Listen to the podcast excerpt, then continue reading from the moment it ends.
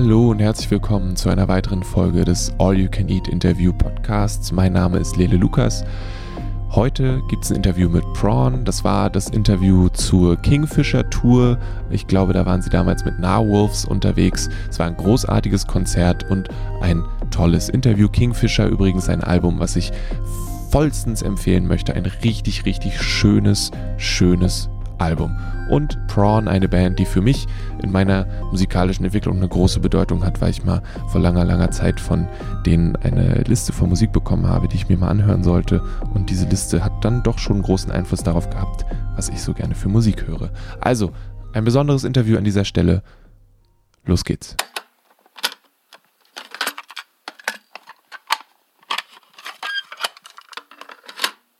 All right, let's see where this where this may go. Um, so yeah, a lot's been happening since like 2012. You played one song, no, two songs of the EP you advertised when you were last here, Yep. and uh, there's a whole bunch of shit going on there. what the hell happened? Put it all together in one sentence. Now. Yeah, lots happened since 2012, huh? Um, well, our ori- you want me to hold it? Oh. Our uh, our original guitarist quit, uh, which was kind of a messy process, and then we recruited Corey, who's not here with us now. Uh, but then he couldn't do some shows, so then we got Ryan, and Ryan ended up writing Kingfisher with us. Um, last year, we basically focused on writing the record, and then this year we've been on the road for four and a half months, and uh, the record came out, and then we have the two-song EP coming out soon. Uh, Splits. It's been uh, settled, yeah. yes, yep. I would say that's about it. A lot of touring, a lot of music. yeah. You've had an, like an enormous output, in like after like a really long quiet time. I feel like, and then suddenly it's like split with Kitty Hawk and Frames. Yeah, Uh-huh. frameworks and drafts. Frameworks, Yep. yeah, and then um, the one with Joy de. How Joy do you say it? yeah. Joy de vie. Joie de vie, yeah. Joie de vie. I think. Ah, that's I think that's to how you say it.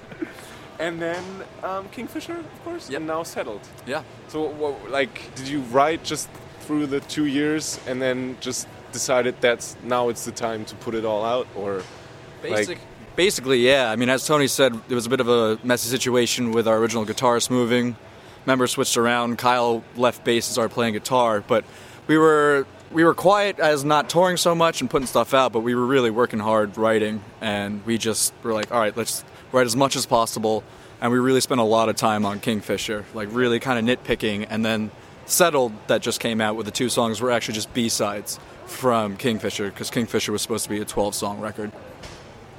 And I read somewhere that, that you wrote the lyrics, Tony, on the um, on a boat somewhere in Greece, Yes. something like that. Yep. Is that why they're all somewhat like like maritime focused, Yes. or like Yep. yeah? Yeah, yeah. And so- I mean that that ships was the same kind of thing in, in that in the same direction though. Yeah, ships. Ships was weird because I hadn't really spent any time on a boat when I was writing ships, but for some reason I was writing maritime metaphors. Uh, but with Kingfisher, I was out in Greece with my mom and her boyfriend sailing for a month, uh, so I had a lot of personal time because they would do their own thing, I would do my my own thing, and uh, I was just started writing a lot of lyrics and basically we hadn't really written much music, but this is the first time I wrote lyrics before the music, so I think of Kingfisher's a bit more of a cohesive record with lyrics included because we I kind of had this idea of where the music should go with the lyrics, if that makes sense. Yeah. Now I like I've thought about this, but the the we talked about this last time too that the lyrics aren't always like happy-go-lucky stuff.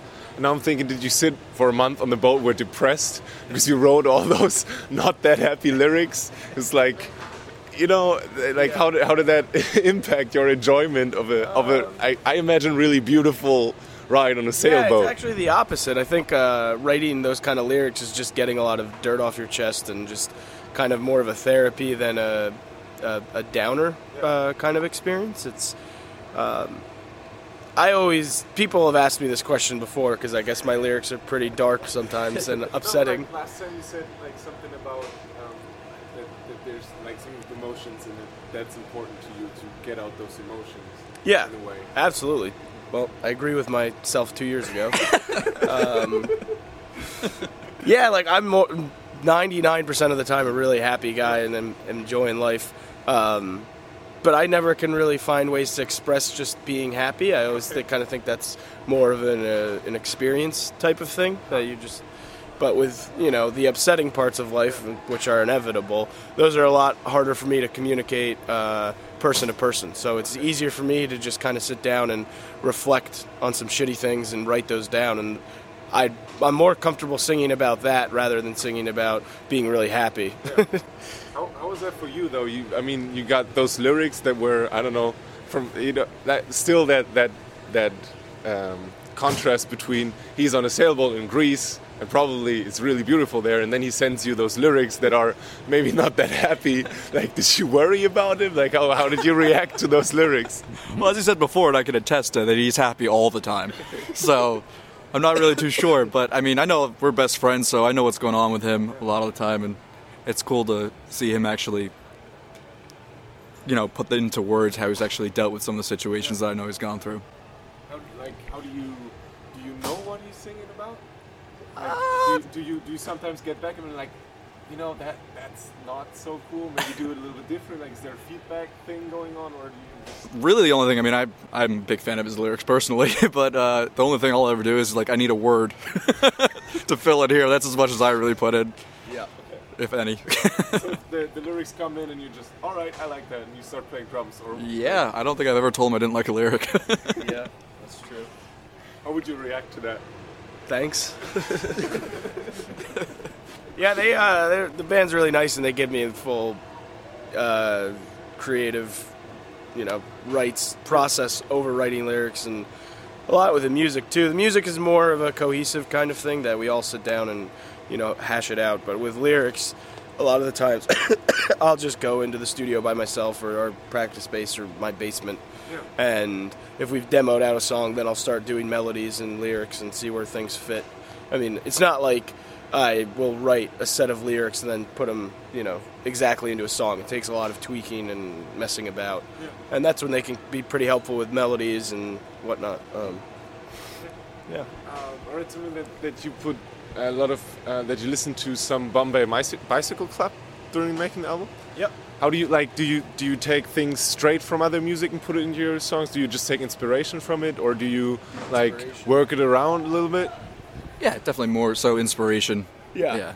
Like the like the classic example of Bombay Bicycle Club being in Kingfisher is the end of Absurd Walls. Uh, how it kind of just like picks up on a dime and it goes in that like really funky kind of happy part.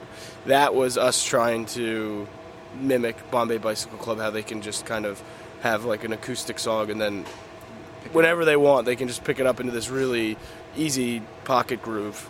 Um, so I mean, we didn't try to rip them off or anything. We tried to put our own twist on it, but it was that kind of songwriting that we were trying to go for. It's really interesting because I feel like the the older stuff had a lot of post rock influences in there.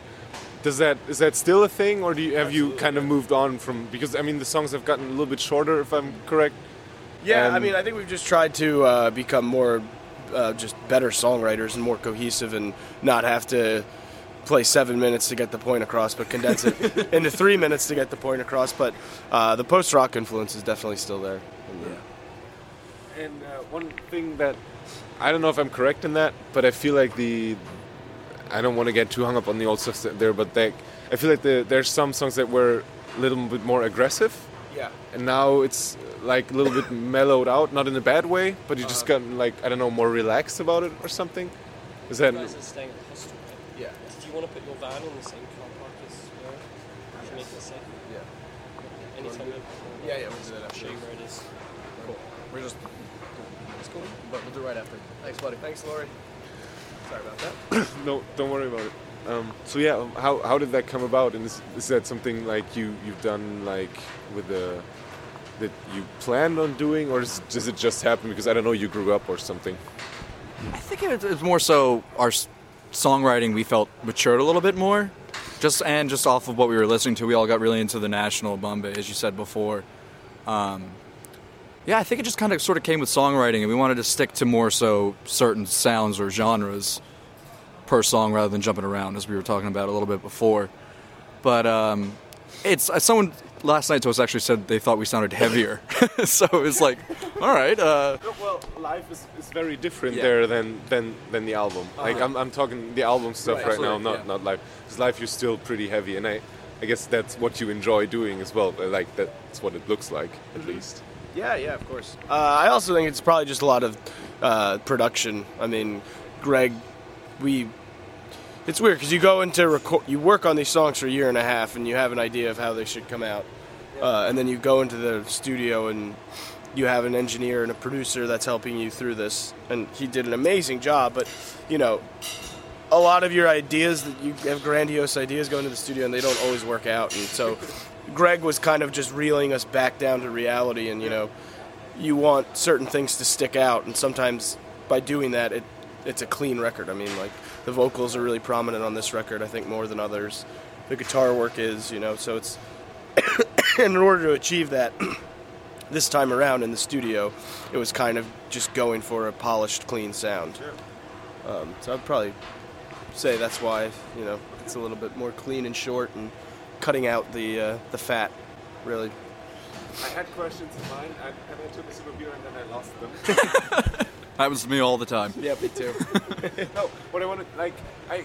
Am am I correct that, that you're now basically in parentheses full-time musicians that you kind of left stuff like you that's what you're doing right now you're not like you're done with school Done with school. We still have jobs at the side just because uh, it's an expensive hobby being a musician. Uh, we're, we're that's our goal definitely. I think in a couple of years we'd love to be able to say we make a living off music, and we're close to it, but we're not. I guess we're not full time musicians right now. No, I mean we've organized our lives around it more so. Moved back home. We're all close to each other.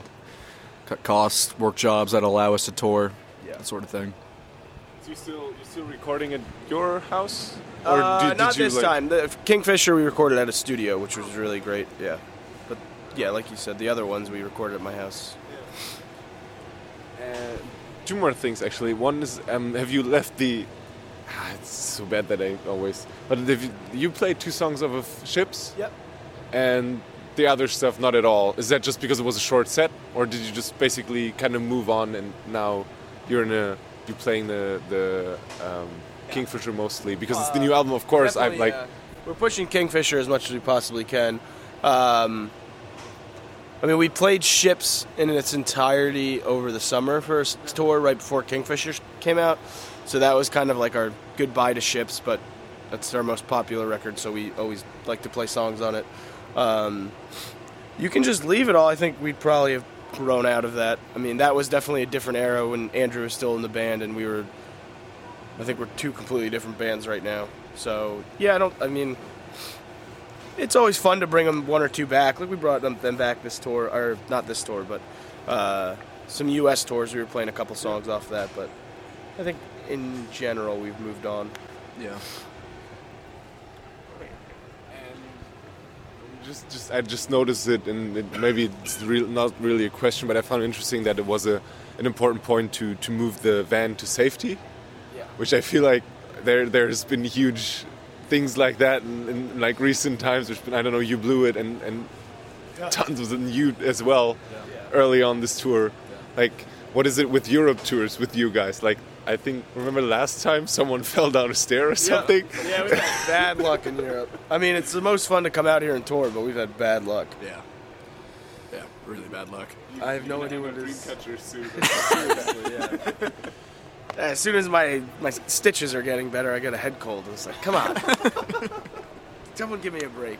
Can't catch a break. So. All right, so now Settled is coming out at the end of November. Yep. is that correct? Yes. And um, what, is there anything planned after that, or are you just going to tour your asses off and then? Um, We actually have nothing planned after this. Settle Hopefully comes touring. out, and then we have two local shows in December and January, and nothing after that. So we'll see what. Get rid of that cold in that time. Yeah, hopefully. Two month cold. Yeah, no, no, no plans. We'll probably do a March full U.S. tour February. So, but we haven't booked it yet or anything. Yeah. Hopefully get back here again soon. Yeah, we'd love to come back next year do another uh, Europe and UK tour. So yeah, thank you so much for coming out and playing an awesome set. Thank you. for doing Thank this, you man. for coming Thanks out. for Yeah, It's great to see you again. Yeah. Das war das Interview mit Prawn, äh, das ein bisschen aus der Mitte gegriffen ist, ähm, weil es gibt ein Interview auch auf dragonseedeverything.com zum Album Run. Das war das, das letzte Album, äh, das aktuellste und Kingfisher war das in der Mitte. Ähm, Genau. Wenn ihr mehr davon haben wollt, dragonseedeverything.com ist die richtige Adresse. Das hier ist auch eine Dragonseed Everything Produktion. Mein Name ist und bleibt Lele Lukas. Und wenn ihr Lust habt und cool seid, dann äh, gebt doch dem Podcast 5 Sterne bei iTunes oder schreibt was Nettes dazu an dem Ort, wo ihr eure Podcasts bekommt und abonniert das Ganze. Das wäre super cool. Ansonsten genießt das Leben und lasst euch nicht ärgern. Mehr findet ihr auf dragonseateverything.com oder auf facebook.com slash dragonseateverything.